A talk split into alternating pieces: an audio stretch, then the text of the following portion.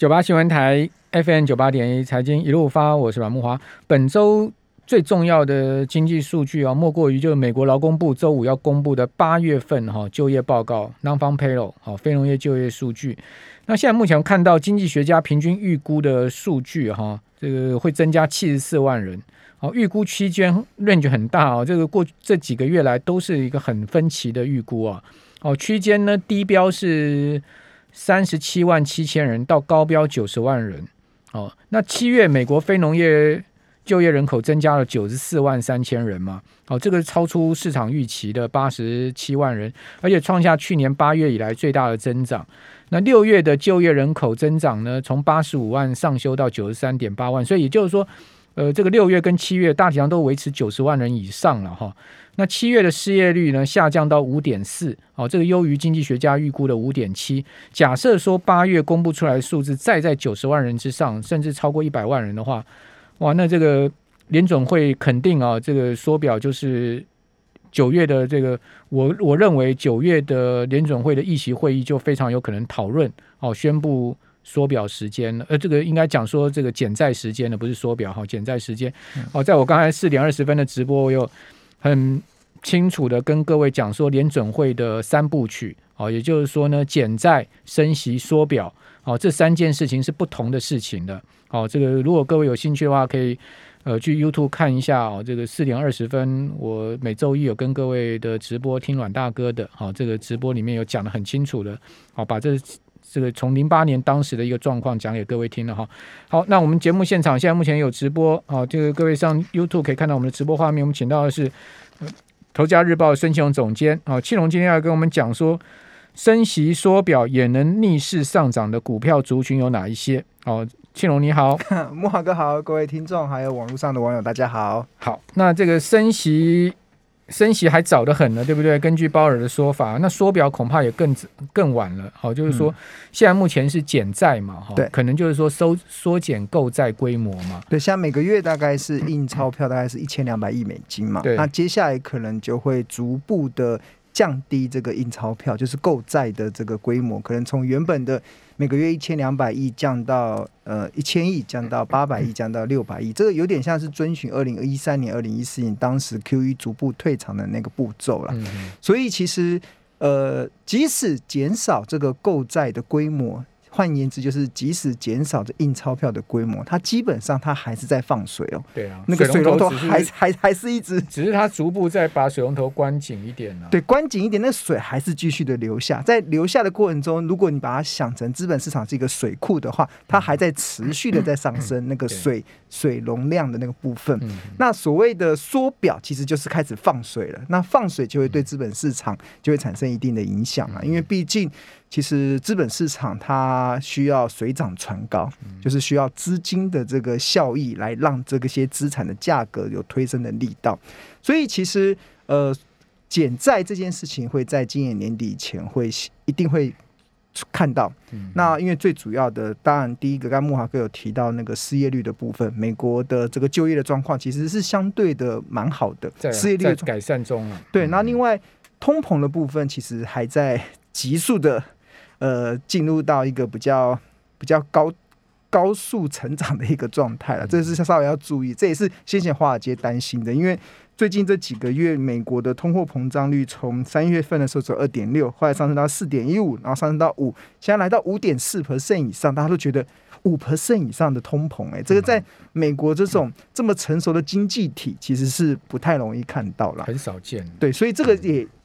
呃，应该说隐藏了先前华尔街对于联总会是不是会提早去调整那个货币政策的隐忧了。不过看起来联总会对于通膨是老神在在，老神在认为说他们应该可以 control 得住了，就说这个这头猛兽还是可以被他们关在笼子里了。呃，对了，还是可以，因为呃，确实它会有一些适当的通膨会造成经济的成长率啦。这个其实。只要不要出现失控的状态，那这样子的状况，其实通美国会出现这样的通膨，其实也跟印钞票印印的非常多有关嘛。因为当钞票越来越不值钱的时候，当然就会造成物价上涨的一个力道。那刚才莫瓦哥有提到说，其实升息当然不会很快看到。那鲍尔其实他在前两天的那个会议中全球央行的会议中也提到了，还有一个很漫长的时间，这到底有多漫长呢？一般都普遍预估在二零二三年以后才有可能会升息，因为其实至少还一年。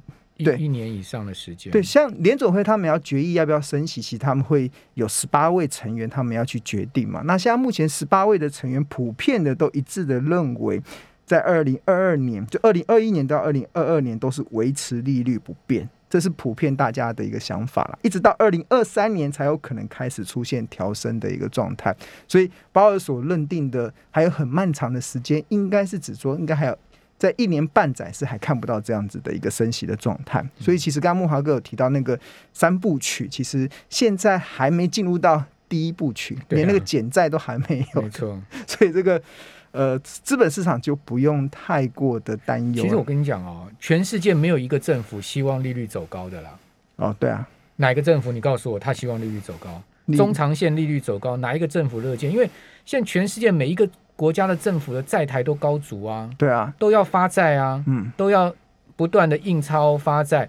那如果说利率走高，他不是拿石头砸自己的脚？对啊，因为他发债成本会更高，然后他要偿还的利息会更多啊。所以他们喜欢利率走低嘛，才能以以新还旧。所以你 为什么？你看杨金龙央行总裁杨金龙。九月的议席会议都还没有开始了，对不对？他就先讲了四没有，四没有，台湾四没有，没有 Q E，没有通货膨胀，什么都没有，所以我们不用升息，对对不对？我们利率一趴多，不用升息，嗯，哦，但是你看房产有没有涨？呃，竹北一平都六十万了，竹北哎，你讲说哎，这个六十万一平，新北发生在新北，大家可能不意外，竹北哎，竹北是啊，科学园区那里的工程师都很有消费能力啊。好，大家不要搞错了，竹北不是新竹以北啊，是竹北市啊，那个地方的房价都一一平六十万了。嗯，你意外吗？你会不会意外？竹北一平六十万？呃，你看内政部最新公布今年第一季的，它那个是买卖实际成交价格哦。对，一定有那个需求了，才会有这个价格的推气了。对，那当然，我觉得。呃，这件事这件事情，其实它告诉我们一件事，我觉得尤其是看到今天台股的成交量是有点出现窒息量，其实不到两千七百亿。什么原因？为什么会是这样子？我有点玩笑话，因为最近我在直播的时候，很多的网友在下面说，因为我在上线的时候发现怎么直播的人数变这么少，然后很多网友就说，因为已经阵亡了，对，因为先前毕业文都写毕业文，先前把股市冲来冲去，前一波段那个融资，那个那个呃。那个强强迫追缴融资，强迫追缴，然后当冲嘛，然后大家大家都当冲长龙，对，大家都当做航运股。八月十五 号，八月八月中的时候，整个融资断头的非常严重啊。对啊，所以很多人真的阵亡了，对啊。对，然后当然成交就会缩下来嘛，但是我觉得。今天的这个成交量，一方面代表的，当然阵亡那个是有有一点是玩笑话了，但是确实是我觉得把先前那个投机的氛围给稍微压抑下去。那另外一个部分呢，其实可能代表现阶段很多的投资人是观望，不愿意追价的这个气氛是非常的浓厚。反而在这样的情况之下，我反而看到更多的机会。金金涨啊，对啊，因为大家不敢不敢买嘛，行情总是在。绝望中诞生，在半信半疑中成长。在我上个礼拜在木华哥的节目中就跟大家讲，我从上上个礼拜开始我就开始买股票了，我就一直买，因为我发现最好台股破了所有的线，那时候破了月线、季线、半年线，连麦当劳的摁头颈线全部都跌破。我们现在留言板上一大堆人在留言说，因为跌太少还没买啊，对不对？你看。没错，还跌还没跌到上一波低点，所以不买，对不对？跌的比五月少，所以不买。没有了，永远都，呃，其实只要大家都在等跌嘛，你永远不知道。像我自己买的时候，我只要股价跌到我设定的便宜价，我就会下去买了。我完全不会犹豫，也不会考，我就不用去想大盘，因为大盘有些时候有些个股会领先止跌，开始出现反弹。所以你就是把你自己当成机器人就对了，机器人没有。没有感情的 操盘，没有了。那个就是你就 focus 在个股就好，个股就好。你反而有它，而且个股中间你都会有计算它的便宜价。有些时候股价先前股票要赚钱，就是买低卖高嘛。什么时候会高？就是股票在涨的时候才会高。什么时候会低？股票在跌的时候才会有低点啊。所以其实我还蛮乐见股票下跌，下跌的时候我就便宜的价格可以去买到好公司。但是这个是指我上个礼拜在木华哥节目中讲嘛，其实我根本。完全不理会台股到底是跌破什么线，麦当劳颈线我都不管，反正跌到好的价格我就要下去买。那当然现阶段呢，其实呃，很多人觉得台股已经反弹了一千点上来了，是不是应该要见好就收？但是我看到今天的成交量有点出现到自习量，其实我反而觉得好像还不到时候，因为大家开始在怀疑这个行情了。而且今天的盘面虽然成交量低，不不利于整个资金往其他的族群出现一个比较好的一起推升的状态，但是今天的台股的盘面，我却看到了百花齐放的内容。哎，其实。不止电子股表现还 OK，像呃台积电也拉尾盘嘛，连电也表现不错，甚至连金融股其实也都是出现红彤彤一片，甚至塑化股台塑四宝，甚至还有台塑四宝真的是补涨啊，补涨。然后另外像钢钢铁股的中钢表现也很好，那另外还有像自行车自行车的巨大，然后还有像纺织股的股王卢红。然后玻璃类股的台波，哎，其实很多的类股都出现了一片红彤彤的状态，所以其实如果这个行情要挂掉了，其实不太容易会出现整个类股其实都还蛮整齐的都在涨啊，所以我觉得呃真的不用对台股太过的悲观了。其实我觉得这个行情应该会比想象比大家想象的还要出乎意料的出现一个金金涨的内容。主要是钱太多了，对啊，现在全世界的钱真的是哈多到一个爆掉。哦，我我刚刚讲嘛，这个我四点二十那时候直播不是有跟各位报告吗？台湾 M two 现在到七月的季底存量是五十二兆新台币，M two 千金这样，M two 五十二兆什么概念？我们的 GDP，我们的 GDP 是二十二兆新台币，所以我们的 M two GDP 比是二点三倍，哎，哦，千多。美国 M two GDP 比还不到一倍，对啊。我们的 M two GDP 比是二点三，台湾人很会赚钱，你就知道说我们印钞才印的多嘞。我们不是印钞，我们是赚钱。就外汇存底进来，你外贸顺差进来变超额储蓄，中央银行就必须要印这些钞票啊。对啊，我觉得台湾现在有确实有我们天时地利人和的条件啊。好，我们这边先休息一下，等一下再告诉你哪一些股票会涨了哈。九八新闻台 FM 九八点一财经一路发，我是阮木华。哦，再次提醒听众朋友，我们投资理财是我们人生必要做的功课。哈，就我们因为现在目前全世界资金这么泛滥嘛，利率那么低，哈，你不投资理财，你钱要干嘛？所以投资理财一定要做的必要功课。但是呢，我们也知道投资有一定的风险啊。哈，不管谁讲什么，大家。自己心中要有一把尺去做判断，对不对？然后，因为毕竟没有一个人他是这个股股市的这个这个阿拉丁神灯哦，一插绝对亮，好，告诉你绝对的这个方向，而且每一次百分之百的印证嘛，哦，毕竟我们收听到这么多资讯，我们。自己还是要去做审慎的判断哈，用自己的这个判断呢去做投资的决策。好，那我们节目现场来到的是《投家日报》孙金忠总监，我们现在有直播啊，很多朋友在留言板上留言说想要等第二只脚啊，这一波就一只给你拉上去啊，没有第二只螃蟹脚啦。对啊，世事难料了。其实我从来。不太会预设，呃，我觉得太多投资人太在意大盘的涨跌了啦。其实你除非你投资指数，不然其实你只要 focus 在个股就好。那刚刚才有网友留留言说台积电跌到五百五没有买嘛？但是我上上礼拜有节目中有跟大家讲，其实很多时候好股票急跌的过程中啊，有三个主好很好切入的买点。那其中有一个其实就是跌到年线。像台积电，其实在上上周五那时候几乎啦，几乎到年线。台台积电五年现在五五一嘛，所以其实几乎就到了。那个时候确实是一个蛮不错的一个甜蜜点了。那第二个就是股价站上了开始上完的五日均线。那第三个就是股价跌到财报分析所计算的便宜或特价的好价格。那其实只要这三个条件出现了，其实真的不用管大盘的行情未来会怎么样，因为很多时候这种恐慌性的卖压。常常会伴随报复性的反弹，那报复性的反弹常常是来的又快又急，而且你呃一般的投资人，除非你操作很灵活啦，不然其实那个多空的转换会很会很很难，很短的时间内把它校正好了。所以其实我后来就以前总觉得，哎，空头做空嘛，那多头做多嘛，那 我觉得这太困难了。其实就是你一路就是用多头的角度去思考，反正跌升了我就买，然后弹上去的时候涨到昂贵价来卖。那今天的节目我们有提到说，这个呃升息缩表也会逆势上涨的股票，其实我觉得台股真的还蛮多的，而且台股算是少数全球在联总会升息的情况之下还可以逆势上涨的股市哦。我觉得因为我们台股本身跟美股的联动性真的非常的高，像我们看到纳斯达克、S M P 五百指数上周五都还在创历史新高。这个。这两档还这两个指数还在创历史新高，其实台股真的没有往下修正的风险呢。那第二个，如果讲到类股的部分，讲到个个股的部分，我觉得大家不妨可以去思考。第一个，如果你是比较防御性的防防御性比较比较呃比较资产配置的这些投资人，我觉得金融股一直都是我认为非常好的一个选择。但有有很多人觉得金融股很慢呢，哦。涨一天，然后就回两天，然后就慢慢吞吞的。那要看你对慢跟快的定义嘛？对啊，就每个人对慢跟快的定义不太一样。快的话，就像航运股上半年这样，那就是那就不叫投，不叫投资了。像对我来讲，其实一个月。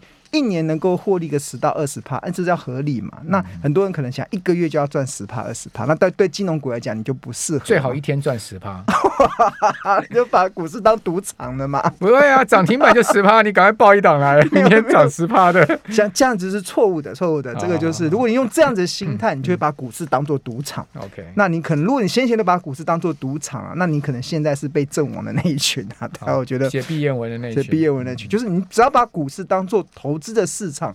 你会发现，其实它确实可以创造你富贵稳中求的一些效益啦。比如说金控股好了，像先前我在木华哥的节目中有跟大家讲，那时候台股在万八嘛，我跟大家讲，万万八台股的最后一颗珍珠就是金控股了。真真的找不到哪一个族群这么整齐的获利这么好。股价这么便宜，对啊，真的已经没有一个族群是有这样的条件，就是我们的金控公司的获利是爆表，哦，爆表，哦，对啊，爆表的好。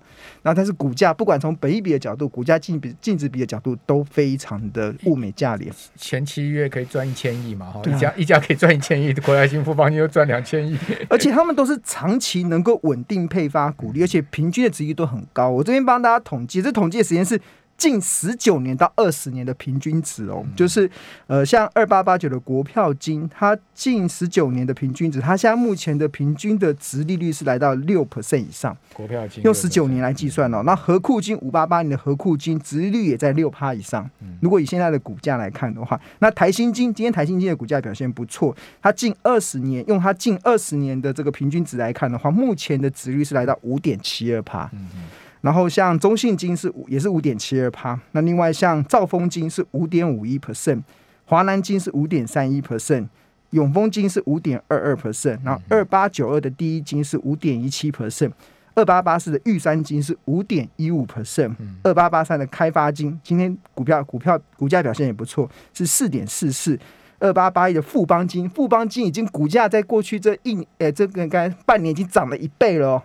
它的值，它现在目前的值利率大概还有落在，若以二十年的平均值来看的话，都还有四点二九趴，所以其实看起来，其实邦金的股价已经是历史新高了。对啊，所以因为他们获利更好，他们接下来可能在在配发这些股利上面，应该都还有一些呃空上升的一些空间啊。所以我觉得，即使是我刚才一路念下来，就是那种呃，真的是呃，股价已经涨上去，它值率都还在四趴以上。如果长期平均来看的话，所以我觉得。